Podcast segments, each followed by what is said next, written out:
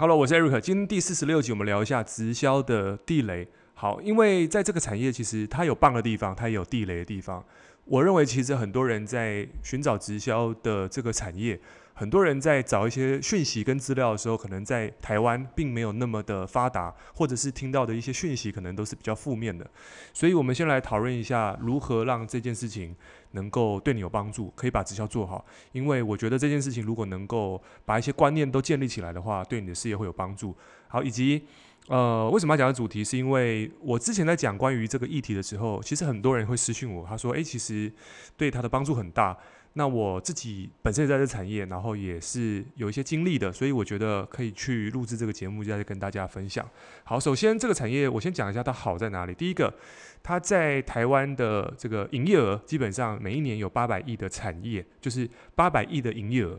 那这八百亿包含了可能是美容的、护肤的，包含是保健食品的，然后基本上都是民生必需用品产类的。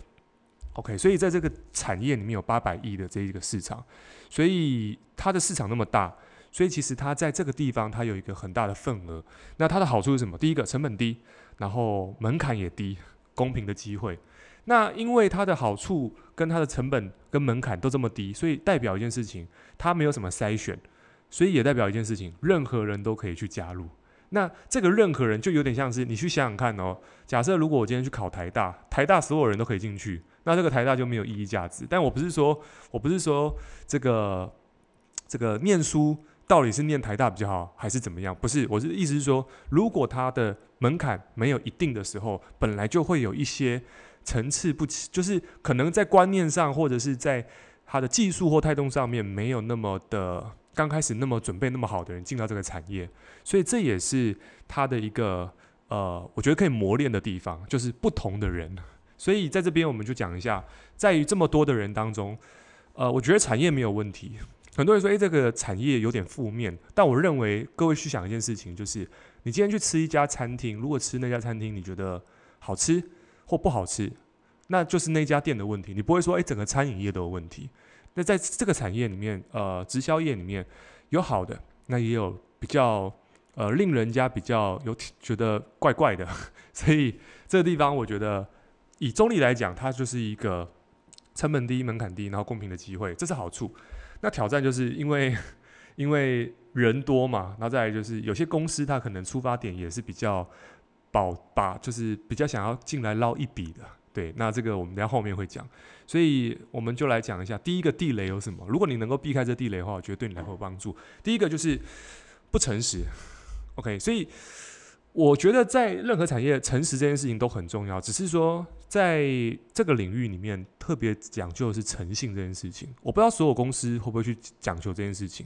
各位有没有经验？就是你接到一个朋友的电话，然后他约你，讲的也不清楚，反正就约吃饭，还是约干嘛的？然后进就是好久不见的朋友突然打电话给你，然后说：“诶，我们要吃个饭。”那你去吃的时候，发现他旁边多带一个朋友，因为他上线或者他的、他的、他的那种。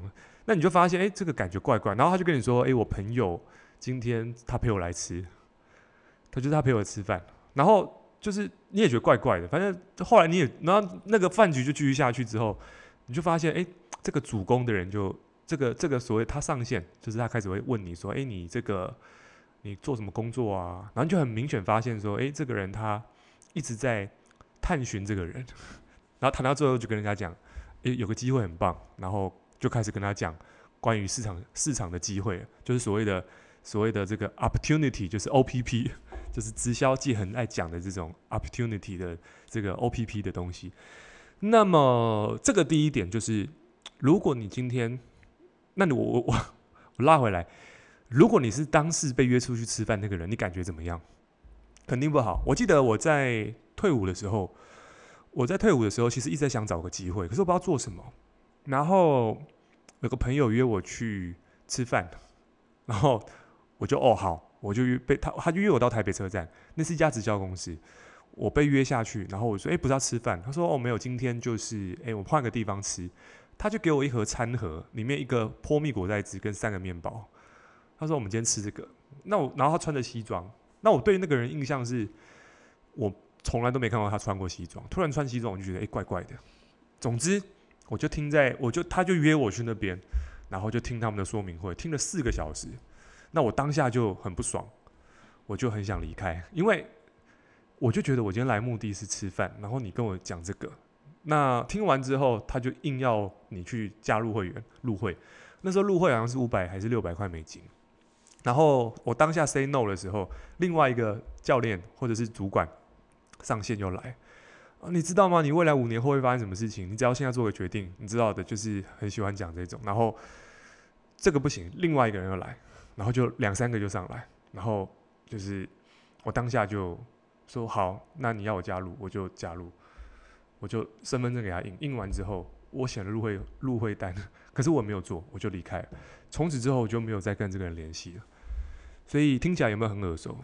就是如果你发现你的朋友突然不理你了，呃，不是你不够努力，是你可能在第一点就是在诚信这一块，你可能就一开始没有说清楚。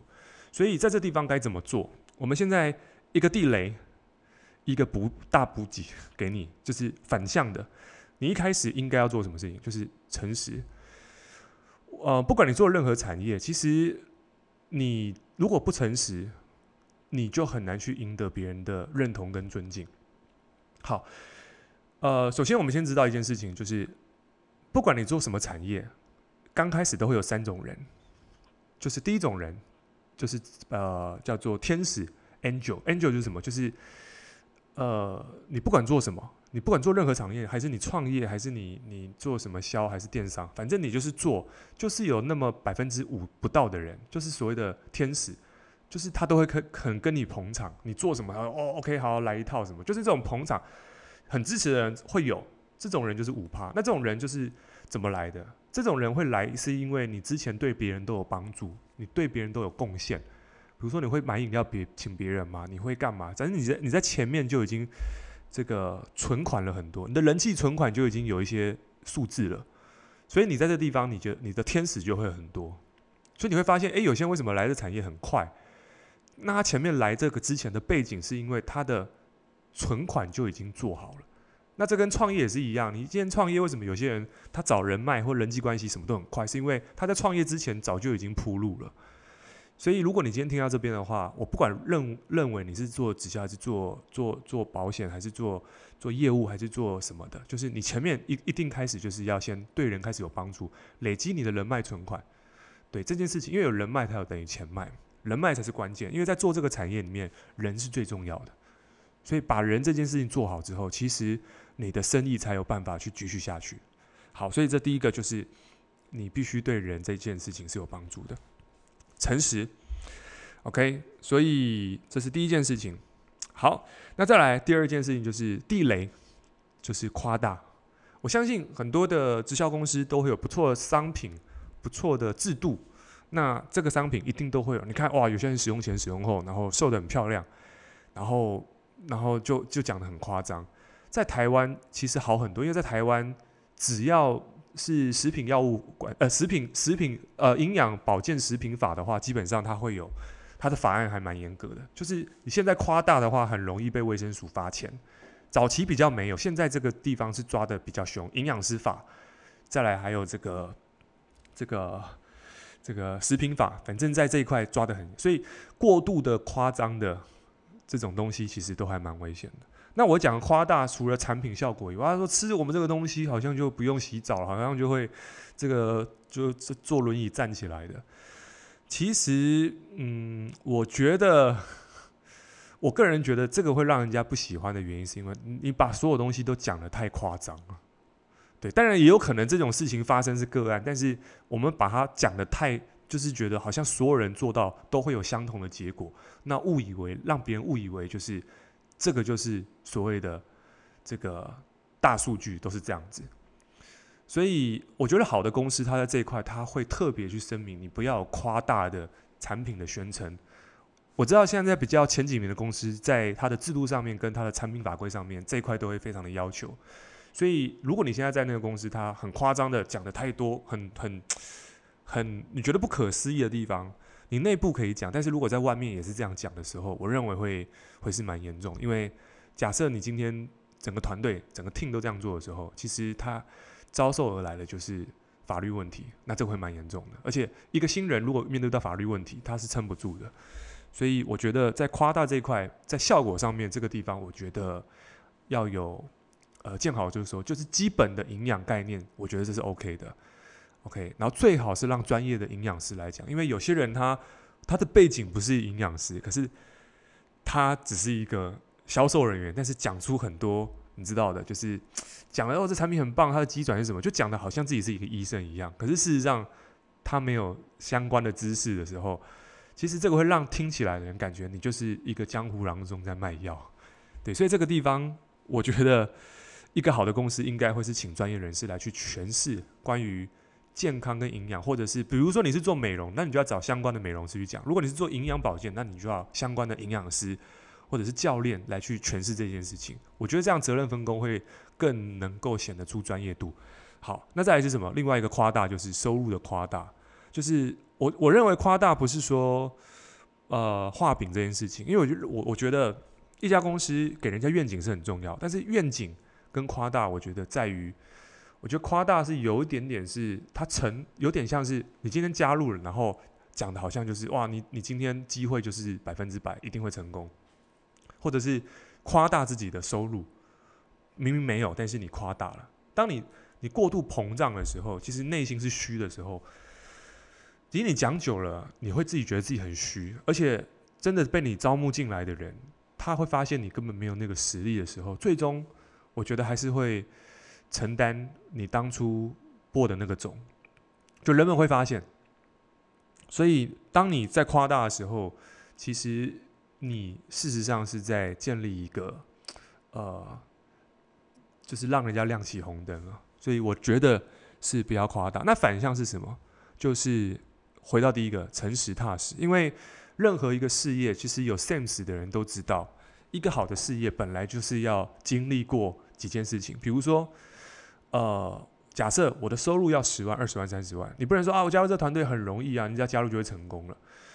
一个有 sense 的知道说，其实当你领到这个十万、二十万、三十万，它背后代表着第一个是你一定是很努力的去解决了一些问题，比如说你销售了一些商品，比如说你去影响了一些人，你一定都会很认真的去克服一些事情，而这个动作其实才是关键，而不是你加入的时间点的早晚。说啊，你现在加入，你只要跟着我们的团队，你就可以这个成功了。你只要干嘛就好，你只要找一个人就好了。然后，这直销最喜欢就是把事情讲得很简单，让你有希望。可是真实的状况是，当这个人进来之后，他发现不是这个样子的时候，他事实上是会离开的。所以你宁可一开始就把该讲的东西说完。呃，我的教练跟我讲，他说其实有些事情是这样子，你如果难在前面，简单就在后面。什么意思？就是你前面就把很难的事情，比如说，你就直接跟人家讲你是什么公司的，你的公司在解决什么问题。那事实上，很多人会担心啊，可是我这样讲，我是直销，会不会人家就被筛选掉？OK，那是你想的。可是事实上，还是有一定比例的人在找直销的商品。只要你能够去 open 出来，就是你知道抽鬼牌，你只要让人家知道你是这张牌，要的人会来找你。重点是你要诚实。那你不诚实，别人就找不到你了。你因为你一直躲起来，你一直说哦，这个我不是做这个产业的，然后躲躲藏藏的。其实你这样躲起来，别人也会觉得，其实别人早就知道你已经在，就是跟以前不一样了。但是你就是不诚实，你心里就给人家种下了一个你在你认为这家公司不是那么好的讯息。所以你第一个是你必须要讲真话，一开始就要说，诶，你在做这个产业，很扎实的，透过你的公司去解决什么市场上的问题。这个才是最关键的，OK，然后再来一点，就是另外一个地雷，就是过度的承诺。所以过度承诺是什么？就是当你可能对这个产业有兴趣，你听完对方的说明或者是这个公司的说明，觉得很棒，但是有些团队或者是有些人会告诉你说：“诶，这个我们团队超棒的。”然后，然后过度的承诺你加入我们这个团队，你很快就可以成为什么样的这个聘位的人，或者什么样收入的人。但当下。其实会进去的人，通常因为人都有不同的这个，因为你知道门槛低嘛，然后公平的机会，所以进去的人很多。有些人他可能在判断事情的经验值没那么丰富的时候，他可能别人一鼓励，他就直接 show hand，就是今天哇，我今天进去，可是进去之后发现，哇，这个好像进去就要借钱囤货，那那他说啊我没有钱怎么办？他说哎要你去借钱，那这地方你要注意了，因为一个我认为一个好的公司不应该是叫你去做什么，而是你应该要去做什么事情，你必须自己去承担。这地方有点像是我今天创业，我借钱创业可不可以成功？这问题是一模一样的。那我觉得这件事情，如果你今天创业要成功，跟你有没有借钱是两件事情，因为你必须为你的结果去负责任。可是如果对方一直叫你去做某件事情，比如说叫你去做信贷，叫你去跟家人借钱来去创业，那我觉得他并没有去真的去。Sorry，打个喷嚏。他没有真的去站在你的位置上面去思考，所以我这边讲比较多一点点是，如果对方叫你去干嘛去干嘛的时候，其实你真要留意，因为他已经在影响你了。而应该是这件事情你自己去想，你要怎么做，你决定，把发球权去给那个真正要创业的人，而不是去帮他做决定。好，所以这个也是很多人在做直销的时候，他会有一个构思，就是说。嗯，好像做直销都要借钱去囤货，因为我的上线叫我这样做。那或者说，哎，我今天要创业，好像我的上线叫我借钱入会。然后，如果是这样的话，那我认为这家公司你可能要去思考一下，对，因为一家好的公司并不会叫你去囤货，对，因为我觉得要你囤货公司，其实，嗯，我不能说一定是不好，但是我觉得站在创业的角度来讲，有一定的货是必须的。但是过度的叫你去买超过多少量的时候，我觉得这地方你自己去衡量。对，这地方有点跟创业很像，因为创业本来就要货。但是我认为，如果今天你在做直销，你要去买很多货的时候，你稍微留意一下，因为你有这些货，但你有没有能力去销掉？那这个讲到后面，他可能叫你去上课，因为上课之后你有能力了嘛。对，所以这件事情其实，呃，想到下一个地方就是。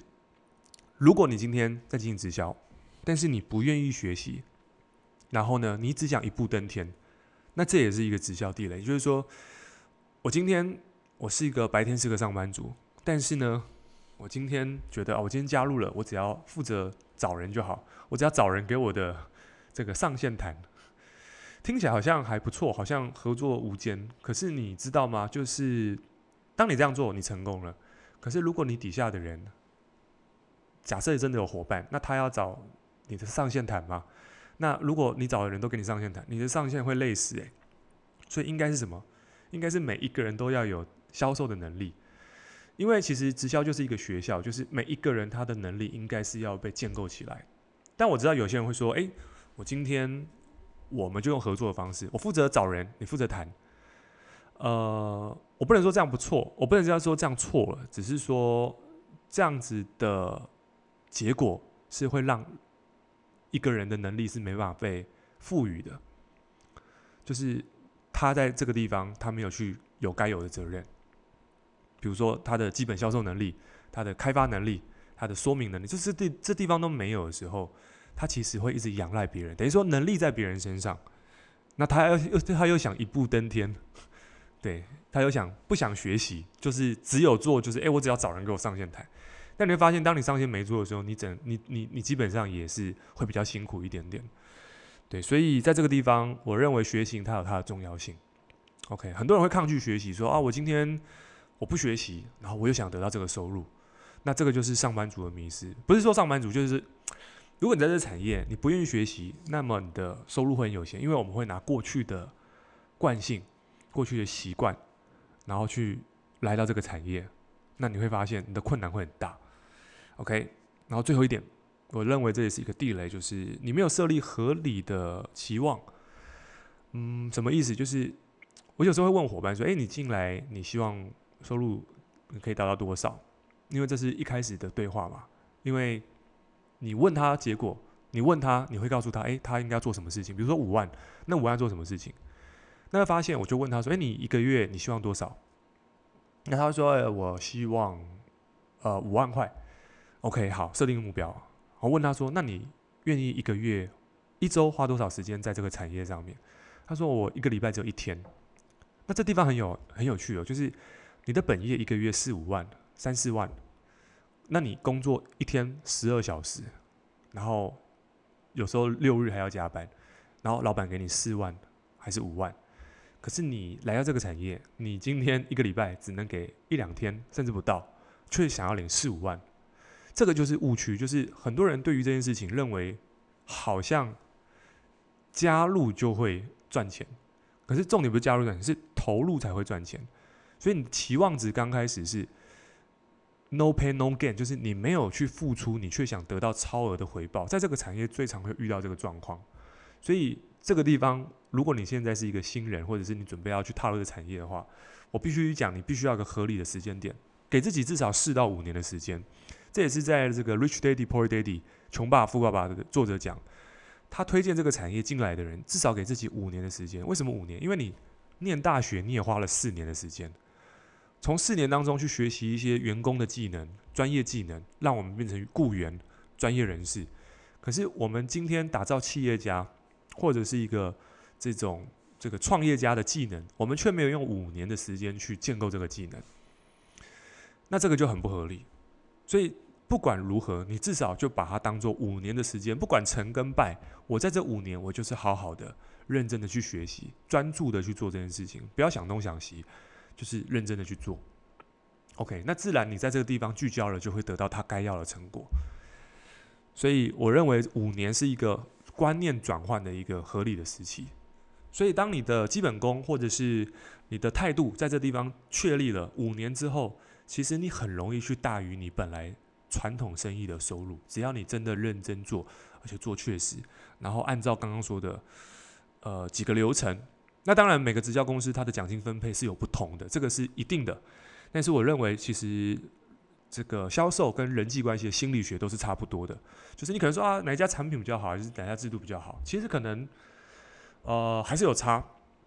但是我们要说的事情是，每一家公司都有他最高位阶的人，而最高位阶的人，他付出他的承担、他的努力故事，这才是我们要学习的。因为会成功，绝对都是人跨越了什么样的困难。然后才成功的，而不是因为我今天加入一家公司，这家制公司制度超好，然后我先加入先赢。然后最后讲一下，很多人会讨探讨一件事情，就是诶，这家公司它的业绩不归零这个事情来讲，说哦，你们公司都要归零。那我们来思考一个问题：如果你今天创立了一家公司，然后呢，业绩不归零代表什么意思？业绩不归零就代表是这个，我今天我的客户可以不用消费，我消费一次。那我业绩不用归零，那代表一件事情什么？我不可能，就是代表一件事情，就是我今天一个客户，他只要消费一次，然后就可以嘞。可是业绩归零是因为业绩归零，所以收入不会归零。这各位听得懂吗？因为业绩不归零代表什么？你必须在这个客户上面，你必须让这个客户重复的去使用，或者是你重复的有新客户让你的营业额上来，所以你的业绩不会归零。可是，如果有一家公司告诉你，你的业绩不用归零，只要找一个人就好，那代表一件事情，就是这个人或者是他的团队在市场上面并没有去创造出任何在市场上帮助别人的实际价值，而到最后会发生发生一件事情，就是整个 team 都在讨论业绩不归零这件事情，那代表什么？每个人都只想让业绩不要归零，然后大家就是只做一件事情。然后就就在这就是一直在等金鸡蛋下来，那么这个团队基本上也很难持久。可是我认为一个好的团队应该是在市场上面用最简单的在市场上面解决别人的问题，一步一步的。就像我前面讲的，好的直销应该会是在用产品在最前线，而且产品是民生必需用品，必须要每日重复的消费。这样子整个 run 起来，整个团队上面用个最简单的方式，不管是减肥还是帮人家保养皮肤，还是反正就是解决别人问题，在最前端，然后维持着诚实、正直，不要夸大，不要过度承诺，很扎实的去解决别人。就算你只是帮人家这个敷个脸，还是今天帮人家解决肥胖问题，还是今天他本来不健康，可是透过你的学习，然后变得变更健康的话，一步一步的建立你的客户，建立你的团队，你的团队用这样的方式去建构起来，其实这个才会扎扎实实的，才不会。把你的团队建立在沙滩上面，OK，这个是呃跟大家分享的。好，今天讲的比较多，是因为在这个产业比我想象中的加入的人还真的太多了，所以有些地雷，有些不要犯的东西，真的还是希望新朋友，如果你今天是老朋友，你可能是老鸟了，没关系，就给你的伙伴听。那如果你是新人的话，这些东西也让你知道一下。如果你今天犯了这些东西，赶快调整一下，这对你的事业会有很大的帮助。因为不要去扼杀了我们的人脉。好。所以今天讲到这边，如果对你有帮助的话，记得在 Apple Podcast 可以记得给我五星评价，有些评论。然后如果你是用 Spotify 的话，记得可以用 IG 截图，然后现实动态艾特我，给我一些回馈，让我们做个朋友。那我的 IG 是 Eric 黄九九，那希望对你有帮助。今天到这边，拜拜。